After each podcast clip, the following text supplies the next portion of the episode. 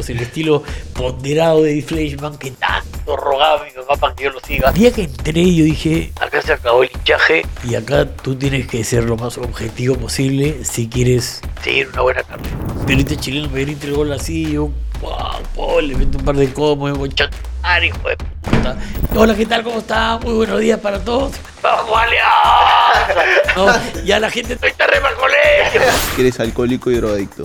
Yo soy hiperactivo, tengo trastorno de déficit de atención, hiperactividad. Lozano juega mucho dinero por abajo, para que hablen bien de él. Yo creo que sus días en libertad están contados. Tema con Pablo Guerrero, que yo dije, yo no pongo mi mano al fuego por Pablo Guerrero, yo no pongo la mano al fuego por nadie. Y el tipo no ha demostrado cómo entró la, la sustancia a su, a su cuerpo. ¿Le hiciste perder 50 mil dólares a América o no? Eh, sí, sí, sí, sí. Una persona exitosa, honorable. ¿Cuánto No, lo admiras tu papá? Muchísimo, muchísimo. Es mi, mi referente. Y amigos de Fútbol en América, muy buenas noches. Se perdió la batalla, pero no la guerra.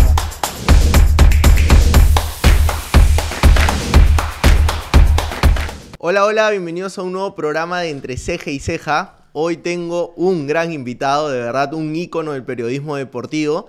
Tiene muchos años ya dentro del periodismo deportivo, ha estado en televisión, hoy está en Radio Exitosa, hoy la viene rompiendo en YouTube, la viene rompiendo en digital con dos programas, en A Presión en la mesa con Peter Arevalo y con obviamente con su dupla favorita, Eric Osores, que ya no está saliendo mucho en el programa, pero está igual Paco Bazán, está igual Eric Delgado, así con ustedes el gran Gonzalo Núñez. ¿Cómo ¿Qué estás? Gonzalo? ¿Qué tal? ¿Cómo estás? ¿Qué tal? Gracias. gracias. Gracias por venir y por darte el tiempo de estar acá, ¿no? Y el nombre se debe a tu ceja. Oh, obvio, obvio. ¿Puedes creer que cuando yo quise hacer este proyecto decía, a ver, ¿qué es lo que más me representa? Obviamente las cejas en la cara, Claro. más que la pelada, porque ya me Sí, estamos quedando sí, sí, pelados. Pero entonces dije, ya, este es un nombre que pega y ya sabes, acá las puertas abiertas cuando quieras venir a Entre Ceja y Ceja. Muchas gracias, un honor para mí. Acá en Entre Ceja y Ceja, Gonzalo, eh, normalmente a los invitados le estamos dando un presente para que no te vayas con las manos vacías ya. y que siempre te acuerdes del programa y obviamente la buena onda que vas a recibir acá. Ah. Así que vamos a decir al equipo de producción, mira, es un cuadro y esperemos que te guste. Mira qué bonito, qué bonito. Con Eric cuando recién arrancamos. Esa foto de hace cuánto tiempo es, más o menos. Este, esta foto tiene más de 20 años ya. Más de 20 Más de años. 20 años, sí. O sea, yo tengo 29, o sea, ya en tus inicios Este en la es del televisión. 2002. 2002. Del 2002, sí, del 2002. ¿Es Eric tu mejor dupla, tu mejor De compañero? hecho, de ¿Se puede decir tu mejor amigo que te ha dado el periodismo deportivo? Sí, no? sí, mejor amigo. Sí, tengo muchos amigos. Ya. Este, eh, soy muy amigo de Peter Arevalo, soy amigo de Eddie Fleischman, soy amigo de varios, de muchos, pero con Eric pues hemos estado 21 años o 20 años todos los domingos y, y nos conocemos de arriba abajo. Y, Han pasado alegrías, y- tristezas. sí, sí, pero la verdad nunca nos hemos peleado. ¿Nunca? Nunca, nunca nos hemos peleado así. Lo feo, acá, feo. Está muy bonita la foto, la verdad que, que es muy linda. Pero nunca había un momento tenso donde la amistad se ha podido romper. ¿o? Sí, sí, a veces se picaba con mi chiste, pero ahí nomás quedaba, ¿no? O sea, la buena onda de Eric es total. ¿Y cómo definirías en una palabra, Eric? Un tipo entrañable, un tipo, eh, un buen amigo, ¿Hay alguna Sol- anécdota que te haya marcado de él? solidario. Uy, hay muchísimas, muchísimas. Este, recuerdo una vez que eh, llegaba apurado Eric siempre, ¿no? Ya estoy en el sajón, ya estoy en el sajón. Mentira, está en su casa saliendo, ¿no? Y apúrate, Eric, apúrate. Llegaba justo apurado Eric, ¿no? Llega y recién se había puesto un saco nuevo Ya. y tenía una etiqueta Claro. de nuevo. Entonces le iba a sacar, no te la saques, no te la saques, déjala ahí, déjala ahí. Y entonces, hola Eri, ¿cómo estás? ¿Qué tal ahí? Sí, estás estrenando terno, muy bien, Eri. Oye, pero sácate la etiqueta, pues al menos. sácate la etiqueta. Ah, disculpa, ¿no? Todo, era, era, eran cosas eh, a veces armadas, ¿no? Claro. Este, muy gracioso. Para Eric, ¿tú, ¿él te considera a ti como un maestro o no? Eh, yo diría más como un amigo, ¿ah? como un amigo. Si alguien me puede putear es Erika. Sí, yo creo. ha habido un momento cuando tú dejas la televisión que me imagino ha sido muy fuerte Pero para ti. Siempre, siempre estuvimos en contacto, siempre. Siempre estuvimos juntos, siempre. Y él fue el que me planteó ir a YouTube. Ir a, a hacer Eric y Gonzalo. No, pero ¿cómo vas a poner Eric y Gonzalo si tú eres el mayor, que tú eres Gonzalo? No, pero es que Eric es más vendedor, digo. Eric es mucho más vendedor. Eric y Gonzalo tiene más recordación. No, y, y pega más fuerte también. Pega ¿no? más fuerte, pega más fuerte. Y ahora que no está en el programa, ¿lo extrañas se- o no? Ahora se- claro, de todas maneras, pero siempre él es cabeza, tú sabes, de esa, de esa productora, de ese canal. Y entonces, este, ya está en pronta recuperación. Ha tenido problemas de estrés, cambios de horarios, este, contracturas. Sí, le hemos pasado la voz para que venga acá y nos ha dicho, me recupero y estoy ahí, lo sí, prometo. sí, sí, sí, de verdad que sí. Y, y, y va a estar. Gonzalo, ya cambiando un poco, ¿cómo te conviertes en periodista deportivo? Eh, bueno, de que iba a la puerta de mi casa a, las seis y media de la mañana a recoger el comercio y la prensa y comerme la parte deportiva, ¿no? Este, la penúltima, la última página. Este, creo que el comercio y, y la prensa eran dos diarios que dejaban en mi casa muy temprano y yo los esperaba tempranito para leer la parte deportiva. Ya, y al final me comía la hípica también. Claro. Sí, me volví también un poco fanático de la hípica, pero sobre todo de los deportes. En el colegio era el que más sabía de deportes, sabía más de los equipos del, del campeonato regional que, que los departamentos del Perú. Eh, y, y ya desde chiquito tu corazón era crema, ¿no? Eh, sí, sí, sí. ¿Pero Era- eso viene era- por era parte de familia? Era crema porque mis vecinos, mis primos hermanos, eran los barcos. Y todos los barcos, Álvaro, Fer- mi primo Fernando, eh, mi tío Fernando Barco, eran de la U. Y mi viejo era un loco moto, no le gustaba mucho el fútbol. Entonces, eh, los que me llevaban al estadio en realidad eran este, eh, mi- mis primos y, y con mi papá ya me dedicaba más a la moto. Ujú. O ¿Y, sea- en, y en qué momento tú dijiste, bueno, estudia, para los que no saben, Gonzalo es abogado, Sí. pero te metiste de lleno al periodismo deportivo? Eh, yo, yo tenía claro que iba a ser periodista deportivo toda mi vida. Ya. Eh, lo llevaba a caleta porque no era una carrera muy bien vista. Tú vas a estudiar Derecho. Este, no eres bueno en números. Y, y bueno, estudié Derecho eh, y a la vez iba haciendo mi carrera de periodista deportivo, ¿no? Compraba libros, eh, practicaba los deportes, este, eh, conversaba mucho, ¿no? Con, con gente, estaba muy ligado al tenis porque yo ya me había mudado a la planicie a, las a los ocho años. Eso me cambió la vida, ¿no? Me metió al mundo de la moto, jugaba tenis, jugaba fútbol con mis amigos. Este, nadábamos este, en la piscina de Laras, ahí donde nadaba el Colorado Belmont, ahí nos cruzábamos, nos zampábamos allá en Laras a, a- a nadar piscina de 25 metros. ¿Y tenías algún referente, así, alguien a quien admirabas en el periodismo en esa época? Eh, sí, el Beco.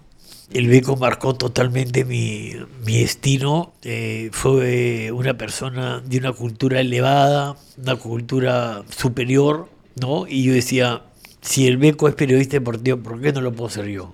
Porque estaba mal visto, ¿no? Un poco eh, dejar la carrera de, de- de Derecho y, abogacía para dedicarte al periodismo deportivo fue una traición prácticamente eh, a mi padre, ¿no? Porque él esperaba que yo eh, terminara acá y me vaya a Nueva York y siga mis estudios de, de derecho allá en un estudio allá y yo le dije no me quedo acá voy a hacer periodismo deportivo estás loco que no sé cuánto no no no no digirieron bien este la idea y, bueno al final este ya cuando comenzaron un poco los reconocimientos ya comenzaron a llegar eh, también los elogios por parte de mi, de mi familia O- hoy tu papá se puede decir que está orgulloso de- Sí. del periodista deportivo que, que ha Sí, sido. Sí, sí, yo creo que sí.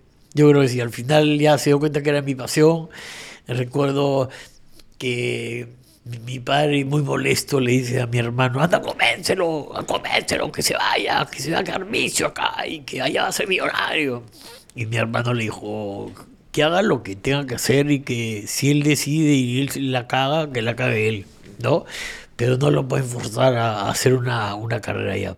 Y, y ahora que terminaste la, la carrera de Derecho, ¿nunca te pasó en, en la cabeza, eh, por un momento de crisis, no sé, en el periodismo deportivo, Sí. volver? Sí, sí, sí, sí, me o sea, como que te arrepentiste. No de me arrepentí, pero la obligación me. Ya, Ya. ya estaba casado, estaba con dos hijos. Claro. América Televisión dejó de pagar cinco meses. eh, tenía una mano y otra atrás. El banco me estaba embargando. Claro. este, entonces ya no me quedó otro remedio que volver al estudio de abogado donde mi papá era socio.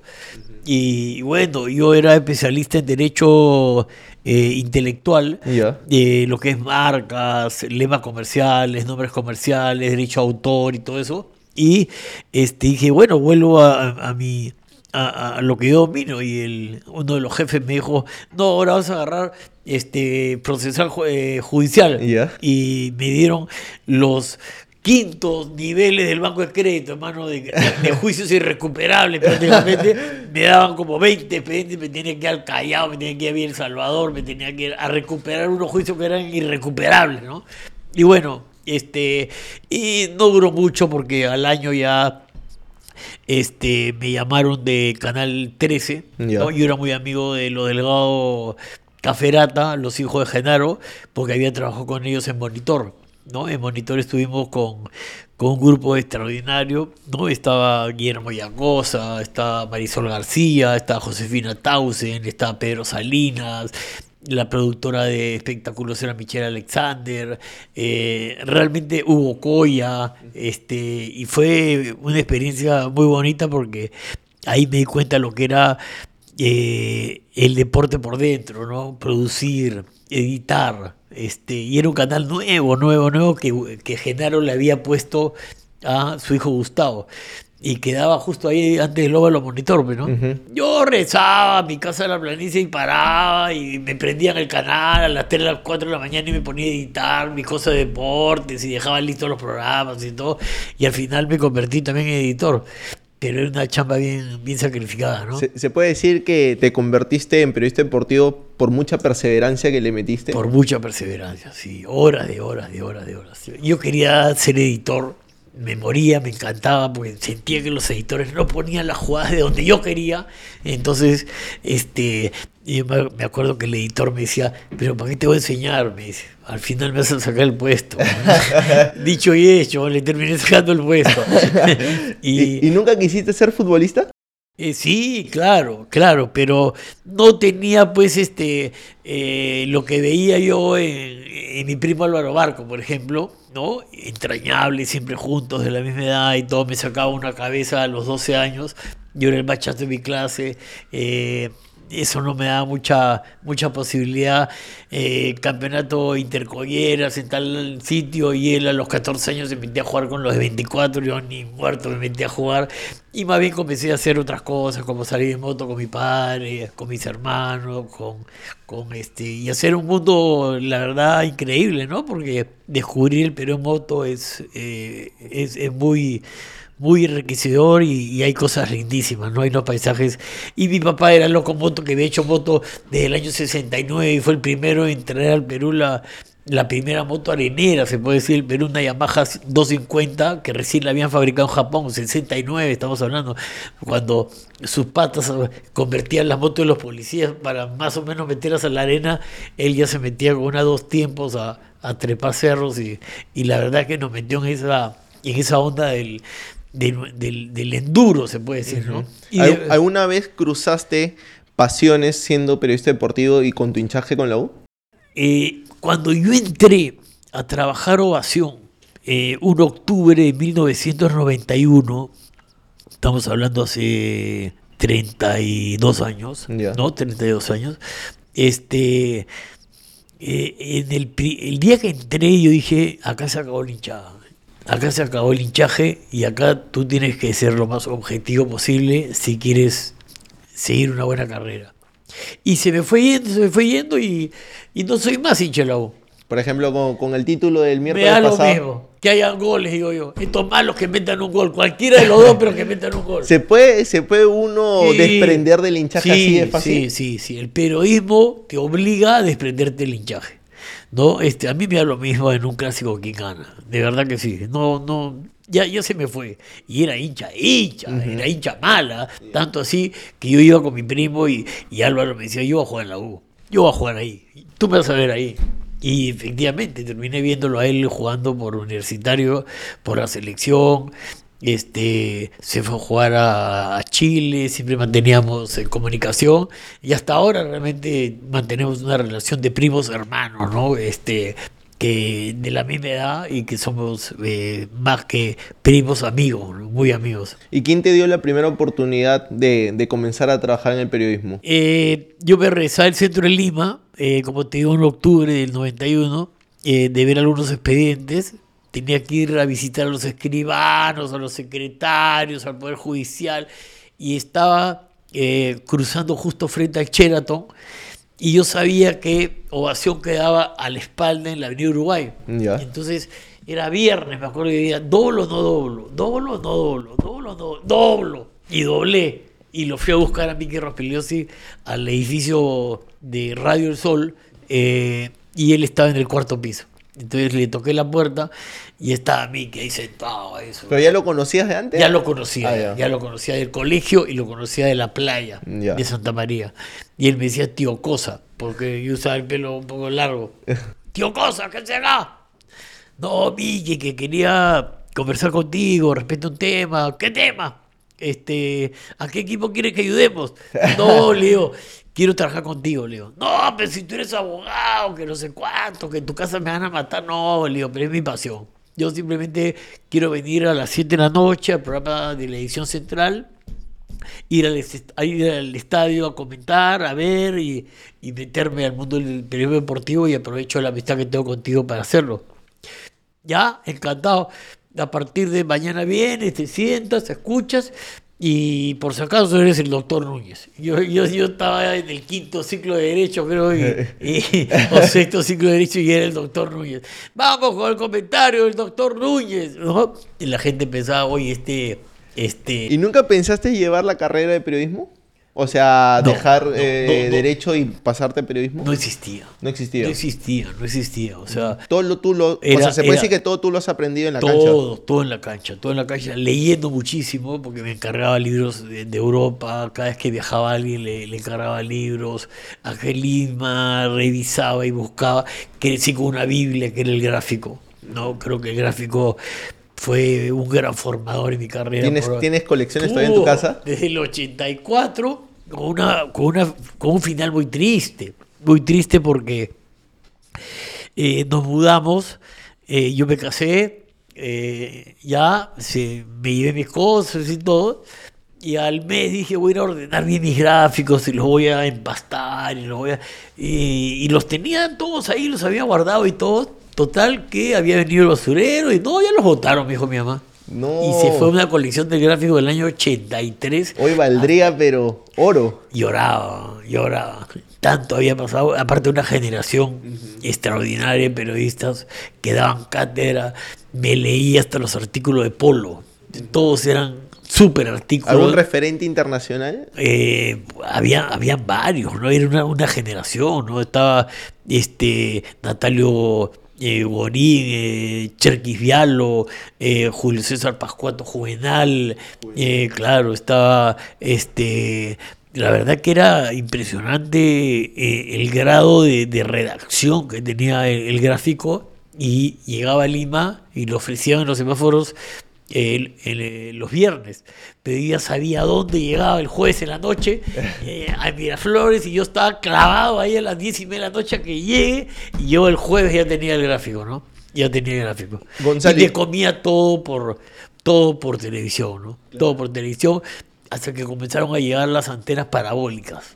¿no? Yo tenía un amigo que tenía, eh, tenía este... ¿Cómo se llama? Antena parabólica. Y tanto paré con el amigo de la antena parabólica que terminé siendo enamorado de su hermano. Gonzalo, ¿y cómo defines eh, tu estilo? O sea, ¿cuál es la fórmula que te ha hecho exitoso en este medio? Eh, creo que yo ya venía con un estilo más o menos marcado de, de, de ser el, el- el vicioso de la clase, el que mete chongo, el que hace reír, el que mete su comentario por lo bajo, ¿no? Eso, eso lo traigo del Porque colegio. eso lo he notado, por ejemplo, hoy en Eric Gonzalo, tú eres el que comienza un poco eh, la chacota con el chiste, con el doble sentido, con, tus mismas experiencias. ¿no? Totalmente. El sentido del humor, eso viene por familia. De, de hecho, por la familia de mi abuelo, Estuardo Núñez, que es una gran, una, una persona muy reconocida en el Perú, en la historia del Perú, crítico literario, escritor, un hombre de letras que falleció a los 104 años, pero de una inteligencia suprema. Mi padre también, un gran abogado de los mejores del Perú.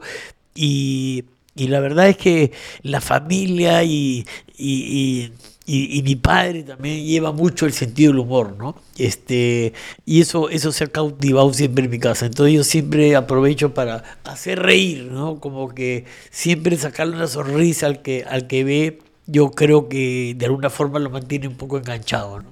¿Y cómo así enganchas con el público CDE, que es tu fuerte?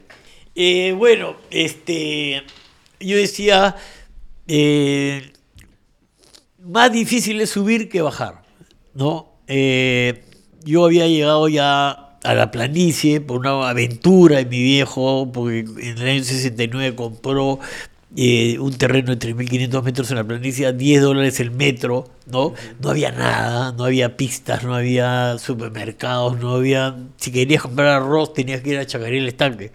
Y este, eh, de alguna manera eh, comencé a bajar a partir del fútbol a partir del fútbol, a partir de ir a la Avenida Uruguay, de acompañar a Mario Grau, a tomarme un café, a que me hable tal, a conversar con tal futbolista, ir al estadio, eh, ir a la popular, este, en general fui dándome cuenta que el fútbol era popular, ¿no? y que si, no llegaba yo a, a, ese público popular, hablarles en su idioma, a meter en las lisuras que ellos meten en la calle, a que se sientan identificados un poco con lo que yo hablaba, yo decía, va a ser muy difícil. Yo veía claramente que había dos estilos, el estilo ponderado de Eddie Fleischman, que tanto rogaba a mi papá para que yo lo siga. ¿Por qué no eres ponderado como Eddie Fleischman y tienes que ser una bestia con lo que eres? Bueno, papá, es mi estilo, le digo, ¿no? pero ya basta, de ajos y cebolla, me tiene podrido con eso, que no sé cuándo. Bueno, no escuches, pues le digo, no, si no escuchas no hay problema. Y bueno, entonces, eh, exitosa, que creo era una radio popular, ¿no? que era una radio eh, muy ligada al pueblo, me permitía y, hasta me, me, premiaba por los... Ya viene Exitosa Deportes, como los Núñez y sus ajos y cebolla, ¿no? O sea, de alguna manera me lo promocionaban. Y, y a partir de usar también eh, determinadas lisuritas, así, este, conectaba también con la gente. Pero suelo ser una persona que tengo eh, mucha conexión con la gente, eh, trato a todos igual. Eh, para mí que tengas plata no tengas plata no tiene nada que ver. Y cada persona se sacan cosas interesantes conversando. Y eh, como dice Érico Suárez, eh, me puedo quedar dos horas acostado a un poste conversándole. y, y, la verdad es que, que, de cada persona se saca, se saca cosas importantes. ¿no? ¿Sientes que esa emoción para hablar y para comentar también te ha hecho generar muchos problemas, muchos conflictos? Seguro, me he metido muchos problemas. ¿no? Como esa vez de, de partido Perú-Chile, que un periodista chileno me grita el gol así, yo wow, le meto un par de comos, concha tu madre, hijo de puta. Y, y este, yo ni cuenta me había dado, porque tenía el micrófono incorporado por primera vez. Y me llama Álvaro Barco saliendo del estadio y me dice, oh, le ha dicho conchetumare, hijo de puta, todo el Perú, weón. Uy, ay, ay, no me digas, le digo.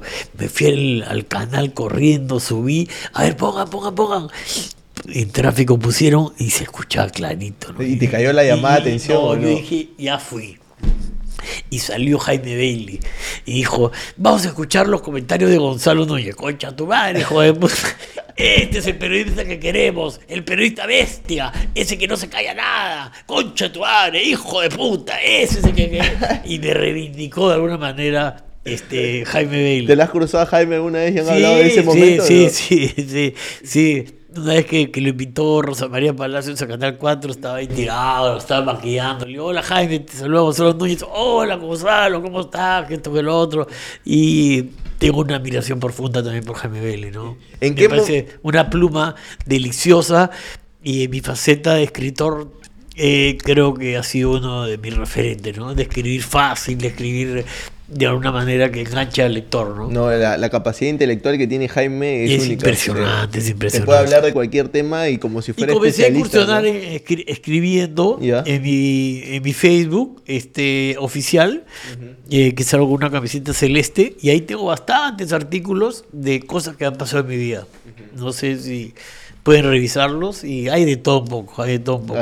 Como tus crónicas, vamos a decir. Eh, la sábana del castor, son, muy largas y... ¿Y en algún momento has pensado pasarlo a un libro ya? Sí, sí. Se viene el libro del castor, chicos. Sí, ¿verdad? Se sí, viene. sí, sí, yo creo que sí, sí se viene. Para, para la próxima feria del libro, Te- quizás. estoy, estoy juntando ahí más este, historias inéditas y que no las he publicado. ¿Alguna anécdota que no, hay- no le hayas contado a nadie de tu vida personal y que puedas contar acá en Entre Ceja y Ceja? Eh, a ver, que no sé qué puede ser.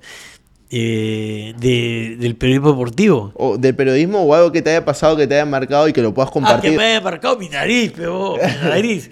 Este, que tuve una bronca hace 25 años, este, una bronca fea, con el tipo menos indicado porque era un tablista de un metro ochenta y cinco y, y bueno, hubo un, un roce, un problema en una cancha de fútbol y, y- y terminó fuera de la cancha y, y me terminó rompiendo la nariz, feo, feo. Y me, me caí, la verdad que me estaba tratando de levantar, me metí un patadón en la cara y me rompió la nariz, me la destrozó. Y yo ahí mismo delante del espejo, ¡cra! ¿no? Entonces me arreglé la nariz. Y ya hace un mes me iba por el, por el Sanjón, un poco irresponsable, también era las 2 de la mañana, ya me regresaba acá de la victoria de, de Santa Catalina, que grabamos con Eric, este, Eric y Gonzalo, y se pegó el pistón de la bicimoto y comenzó a, culatear y salí volando y no tenía el protector del casco acá adelante y me caí de nariz contra, contra la pista. ¡Bla! Me agarró la nariz y la tenía peor que esa vez. Y ahí mismo, por supuesto, era un caño de sangre así, pero ya pues eh, me la arreglé, pero no quedó tan mal. Gonzalo, ¿en qué momento crees que tu nombre se hizo un espacio en el periodismo deportivo? ¿Con qué nota o con qué, no sé, con qué cobertura? Yo creo, algunos dicen que cuando digo este el partido con Chile, eh, gol de Alexis Sánchez, este Chatumán, hijo de puta, sea, ahí, ahí como que, pero yo creo que salir todas las mañanas en, en América Televisión, en el noticiero, a las seis y media de la mañana, el primer bloque de seis y media, seis y cincuenta, y el segundo a las ocho de la mañana, creo que, que fue lo que más marcó, ¿no? O sea, creo que marqué generaciones, ¿no? Gente que se acuerda. Hola, ¿qué tal? ¿Cómo está? Muy buenos días para todos. Vamos con Alianza, ¿no? Ya la gente estoy para el colegio.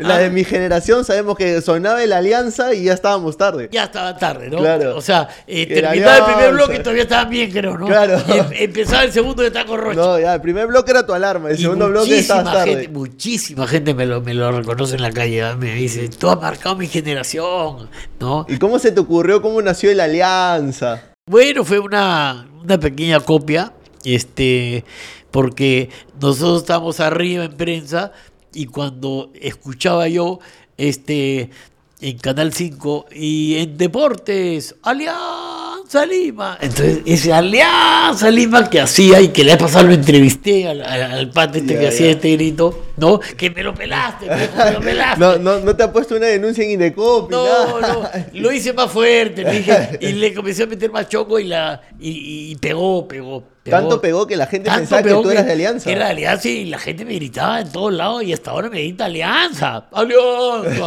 Alianza. Y mando saludos y Alianza. Ahora, ahora está con la moda de que los mande a la mierda, no sé Claro. por qué. Esa es otra. A- al final acá yo quiero que, no- que me mandes a la Mándame mierda. a la mierda. Y no entiendo muy bien por qué. La gente dice te dona 50 soles, 100 soles, 5 soles. No, no. Castor, Castor, quiero que me mandes a la mierda. Dice. Por, por mandar a la mierda no puedo cobrar. Ah, no. Sí, sí, la verdad que es cariño a la gente. Yo creo que son saludos que el amigo le graba al amigo y mira cómo te mandan a la mierda. Debe, ser algo así. ¿Pero alguna vez no has mandado a la mierda a nadie hacia el aire? Eh, no, no, no, no, no recuerdo haber mandado a la mierda a nadie. Ni a Silvio, ni al Tigrillo. Ah, no, sí, sí, sí, sí, sí. Ah, no, sí. Y, y a cada rato. Pero más armado, más chongo, no, no tan, no tan en serio. Pocas veces me he peleado al aire y esa bronca se ha traducido a la vida, a la vida diaria, ¿no? Eh, Se, se acaba el show y se acaba el show. con- ¿Las peleas con Paco también son así? ¿o no? También, también. Eh, Nos hemos peleado, pero nos hemos amistado a la hora, ¿no? Paco es una muy buena persona. Una muy buena persona. Muchos dicen que el mundo de la televisión es frío, es ficticio, como que es falso. Pero a ti, ¿qué momentos de felicidad crees que te ha dado esos 20 años que has estado interrumpido en América? Yo creo que el cariño de la gente. el cariño de la gente no, no tiene precio, no tiene precio. Creo que eh, no hay plata que, que pueda cubrir, eh, eh, sentir el cariño de la gente. No, gente que un, chico una vez me fue a visitar para conocerme al canal y, y de repente me ve y se desmaya. Se desmayó, se desmayó, así, ¡wow! se desvaneció. Y dije, puta, se murió. y nada, de la emoción se había desmayado. Y encuentro mucho cariño en la gente, mucho cariño en el pueblo. Y no solo en Lima, sino cuando viajas a provincia por exitosa, me imagino que, que es una radio que llega a todo el Perú. Llega a 80 ciudades del Perú, sí, exactamente. este Y el cariño de la gente no tiene precio. Sale, sale bajoneado a veces de tu casa, molesto, y te dice, Alianza, Gonzalo, Castor, no sé cuánto, mándame la mierda, ya se te cambia la Esa es la energía motivacional que Motivacional. necesita Gonzalo todos los días. Sí, ¿no? de hecho, de hecho, de hecho, sí. Eh, y llego, llego al, a, la, a la bodega, hola Kobe, ¿cómo estás? Me dice Kobe, me pusieron. ¿Por qué? Porque yo no creía en el COVID. Hoy no mascarilla, no tengo mascarilla, hermano. ¿no? Ah, Hay una anécdota que escuché que una vez recogiste una mascarilla en Ah, el piso Sí, sí, sí. po- porque te habían Porque pedido... me cerraban la notaría y eran cinco para las cinco. Entonces yo llegaba, no señor, no puede entrar sin mascarilla. Y veo en la, en la calle una mascarilla, me pongo este, entonces le dije, me puse la mascarilla, ya pase señor, doble mascarilla, no jodas. Ya, ya me imagino que tu familia, tus papás, ya no, ya tú no tienes remedio, Gonzalo, ya. No, ya ni ven. ¿no? Ya ni ven, Ya ya. ni ven, ya ni ven. Pero por un tema de que le, de vergüenza o por un tema como que Yo le digo, o sea, que no vean, no vean. Porque a, a mi viejo lo he hecho a cada rato. lo he hecho a cada rato. Hace tres programas, este, dice, yo contaba, este, que hacía unas incursiones a buscar sus revistas Playboy. y que una vez me encuentro con un libro que se llama El hombre sensual donde me enseñaba todo, a besar, a manosear, a este, todo, todo prácticamente, ¿ah? hasta, hasta preparar menestrones. ¿ah?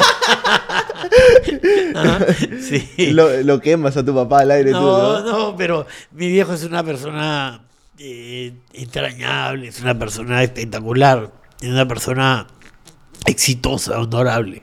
¿Cuánto lo admiras a tu papá? Muchísimo, muchísimo, muchísimo. Sí, es mi, mi referente. Sí.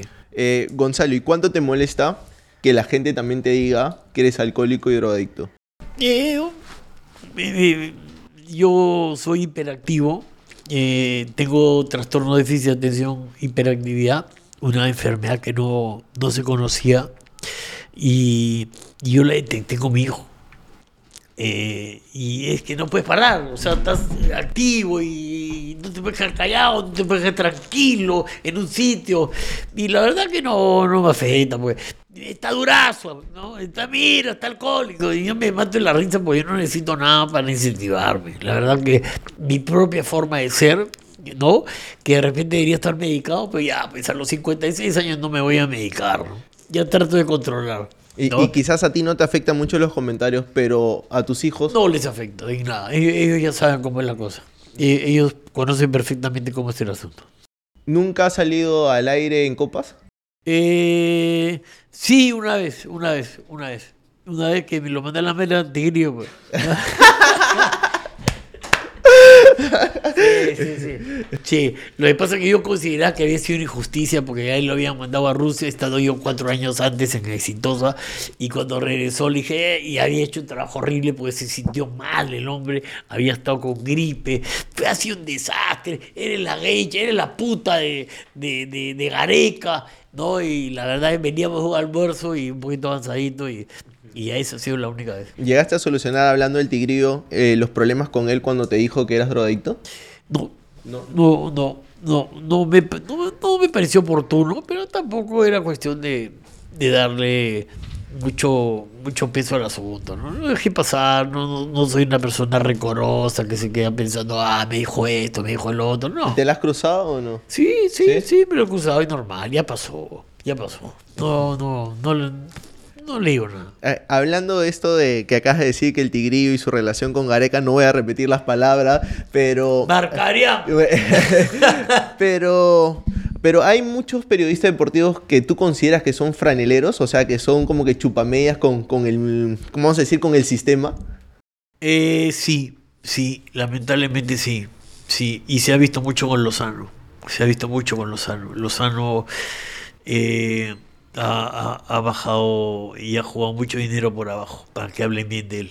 Y han estado muchos alineados. Y somos pocos los que hemos hecho la guerra contra Lozano, un tipo que la verdad es impresentable como presidente de la Federación pero de Fútbol. Y creo yo que peor que ese presidente no vamos a tener. Y yo creo que sus días en libertad están contados. ¿no? ¿Es Lozano el principal problema de que la realidad del fútbol peruano sea No sé si es el principal problema, pero se encarga mucho de que las cosas sean, que sean chuecas, que, que, todo sea manipulable, que quieres sacar la cosa a tu favor y lo hace, que seas amigo de él y te consiga, que los árbitros estén en contra de uno, que estén en contra de otro. Eh, es un tipo siniestro. ¿eh? Uh -huh. eh, este, este tema de los periodistas deportivos que me decías que muchos están coludidos con Lozano, eh, también se vio hoy en día ya es un poco, vamos a decir, populi. eh, Vox Populi, pero también la defensa de Reynoso por los resultados no se da, no, no hay como esa espalda de poder defenderlo, pero había muchos periodistas que ya pedían la salida de Reynoso antes de comenzar las eliminatorias, ¿no? Es que Gareca dejó la vara muy alta, ¿no? Después de 36 años, 8 eliminatorias, como unos huevones viendo la eliminatoria. Nunca perdí la fe en Perú. Siempre estuve atrás de la selección y traíamos un yugoslavo, traíamos un colombiano, traíamos a brasileño. no, brasileño, no sabemos a quién traer. ¿no? Yo decía, vamos a jugar a la altura, aunque sea que se vayan sangrando en la nariz los brasileños, pero que sufran. ¿no? Este, y Gareca hizo el milagro. ¿no? Yo pensé que nunca íbamos a ir al mundial y Gareca dejó la, la, la, vara muy alta. Entonces están las viudas de Gareca, donde se puede decir que yo estoy, pero no me gustó esta, esta publicidad y esta campaña que hizo Gareca justo en una coyuntura donde no fue el momento. ¿no? Parecía que no era, yo dije no es oportuno, no es oportuno, porque en la medida que le vaya mal a Reynoso va a crecer la figura de Gareca y va a crecer la campaña de, de ese banco y finalmente es un banco internacional que no le interesa un comino eh, lo que pasa con el fútbol peruano, ¿no? Entonces eh, la seriedad, la seriedad, la seriedad. Hice un meme que decía este la seriedad de Gareca y a Reynoso le puso y a mí no me a mí no me consideran serio no entonces Reynoso cometió errores está sufriendo con con este con su falta de empatía eh, siempre ha tenido esos problemas de relación con la prensa y por ende con el público. Es un tipo difícil es un tipo que que difícilmente da su brazo a torcer es muy, muy necio en sus, en sus decisiones y, se le ha puesto la cosa realmente brava, ¿no? Y encima tiene la vara esta alta de, Gareca, y la tiene bien complicada y, aparte que vivimos una crisis en el fútbol peruano innegable, ¿no? ¿Y, ¿Y, qué crítica eh, le tendrías que hacer a Gareca? Porque no creo que todo sea color de rosa. Si bien es cierto, nos clasificó al Mundial después de tiempo, yo creería que la falta de este cambio generacional también es culpa de Gareca, ¿o no? Yo creo que pasa más por los clubes, ¿no? Los clubes son los que forman a los jugadores, los clubes son los que tienen a los chicos de los 8, 9, 10, desde los 8 hasta los 16, y, y, y a la selección llegan los mejores. A Gareca, ¿qué le critico? Que me parece que llegó fusilado ya cuando consigue el repechaje por segunda vez ¿no? Y dijo, bueno, ahora nos toca descansar. Y teníamos un partido un mes después, ¿no? Un partido atípico, además que era un solo partido, lo jugamos allá, en la zona de ellos, no conocíamos el terreno, 45 grados, y me parece que ahí se le se confió, se confió, pensó que Australia era lo mismo que Nueva Zelanda, ¿no? Y hicieron el avión, llevaron a la familia, hubo un triunfalismo que, que, a mí no me gustó. Que a mí no me gustó. Ojo que Australia no es lo mismo que Nueva Zelanda. Yo decía, Nueva Zelanda son malísimos. Esto no pasa nada. Los tres pongan ascensores y le meto tres guachas el piso uno al dos. Pero, este, pero Australia es otra cosa y Australia demostró ser un equipo que está en un nivel diferente, ¿no? Creo yo que la peor etapa de tu vida fue la salida de América. Eh, se dieron una, una serie de cosas. Este eh, falta de empatía, ¿no? que tampoco colaboré yo para que vaya bien con este la directora de prensa. La señorita, la señora, la señora, señora Clara Elvira Ospina. Elvira Ospina, ¿no? Que, que no entendía nada, ¿no? No entendía nada. O sea, él me veía como un marciano. Y en verdad yo era parte de, de la realidad peruana, ¿no? De hablar fuerte, de meter mi, mi chispa, de meter mi carajo, vamos Perú carajo, que tenemos que ganar, no entendía nada. ¿no? Ay, que tienes que cambiar, que por qué gritas así, que pareces un placero, que no sé, todo era pero, pero, pero, pero, pero, ¿no? Y yo me daba cuenta que, el noticiero se venía en picada, se venía en picada. Un día comenzamos a las 10, o el otro día comenzamos 10 y 20, y de acuerdo a cómo iba la telenovela del otro canal, lo ponía el noticiero a las 10 y 40, y, y limpió el noticiero, ¿no? Este, acostumbrados quizás a ver demasiada sangre, violencia, lo trató de limpiar y, y me quedaba claro que el camino no era por ahí. Entonces, habían reuniones todo lo, casi cada 15 días y teníamos que aportar nosotros y decía, yo no voy a ir a decirle la verdad a esta señora porque me vota, ¿no? Y, y bueno, finalmente sucedió un tema con Pablo Guerrero, que yo dije, yo no pongo mi mano al fuego por Pablo Guerrero, yo no pongo la mano al fuego por nadie, y el tipo no ha demostrado cómo entró la, la sustancia a su, a su cuerpo. ¿Sigues creyendo eso? Eh, bueno, no lo demostró nunca, ¿no?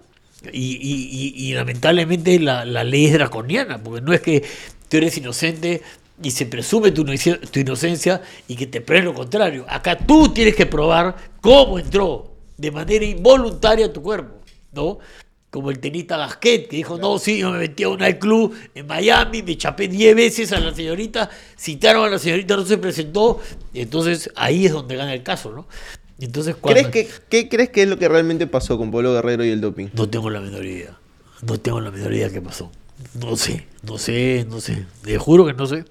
No, siempre quedará ahí eh, en el limbo de las de las cosas inciertas, ¿no? De, de- de lo que pasó. Eh, no sé, la, la verdad sería osado dar una versión sin una prueba, ¿no? Porque no, no tengo ninguna prueba, ¿no? ¿Le hiciste perder 50 mil dólares a América o no? Eh, sí, sí, sí, sí. De una manera medio cojuda. Este, ¿Te la cobraron o no? No, no me la cobraron. Dicen que por ahí también me pasaron. Ya, ya, ya me tenían un poco a partir de, de la opinión de Claudio Espina entre ceja y ceja, ¿no? Y, y venía la publicidad de Sodimac que nos hacía ponernos unos sombreritos de plástico y un día ¡pa! le meto un cocachazo a Eric Osorio ¡pa! Ya, ya. Y, y, eh, una vez teníamos una publicidad de Tres Cruces de la cerveza y veníamos de una Gatorade. Y después de tu Gatorade también te puedes tomar tu, tu cervecita Tres Cruces. Y por mezclar las dos marcas, se molestaron los Tres Cruces y dijeron, no, esta publicidad salió mal, la tenemos que repetir. Y el siguiente fin de semana entraba Cristal. Y ya no puede entrar Cristal. Y se perdieron 50 mil dólares. La llamada atención que te habrá tocado. Bueno, yo, pero no ha habido mala intención, ¿no? No ha habido mala intención. Este, y, y, y bueno, ya simplemente eh, eh, la publicidad a cargo de los conductores no es fácil. No te puedes equivocar, no sabes lo quisquillosos que son los clientes. Ah, no, son, pero te miden, pero cualquier error, cualquier cosita te la hace repetir. Justo hablábamos con la productora que, son bien ladillas. que ¿ah? al final el periodista termina eh, Siendo siendo, un, muñequito, siendo un robot y leyendo un teleprompter. Y, y lo tiene que hacer perfecto. ¿no? Ajá. Lo tiene- y yo le metí un poco de choco también, ¿no? Este.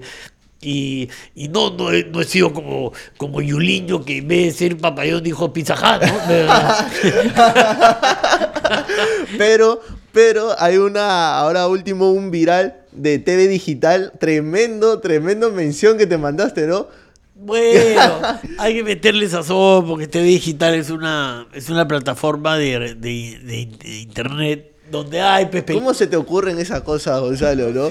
Para los que no saben, ¿le puedes, ¿le puedes meter un poquito de cómo es esa mención de TV Digital o no? ¿Un, un- un cariñito así, un chiquito o no? Es que ahí pone, Claro. entras, entras, yo reviso y voy por todo el mundo viendo en vivo y hay canal de adultos donde veo y para sapear y para meter un poco. No me gusta ver, ¿no? Pero me parece Ni de demasiado... casualidad, ni de Demasiado ca- explícito, me parece, ¿no? Aparte hay unos tipos que te trauman, que tienen unas cosas, ¿no? Este, y- Claro, te deja, te deja así pero sí medio veo, tímido. sí, sí veo para, para ver qué, qué tipo de, De porno, contenido. de porno hay. ¿Quiere porno suave? ¿Quiere porno pasional? ¿Quiere porno erótico? Ahí está, TV digital, TV digital. Eres muy crack, Gonzalo, eres muy crack. Eh, Gonzalo, ¿es verdad que Claudio Pizarro eh, sacaba tiempo libre para sus compañeros en un espacio donde la cámara de seguridad no estaba? ¿Quieres saber la respuesta a esta pregunta? Atento que el día jueves en Entre Ceja y Ceja tienes la segunda parte. Ya saben, suscríbete y dale like y comenta que se viene la respuesta del gran Castor sobre el tema de Claudio Pizarro.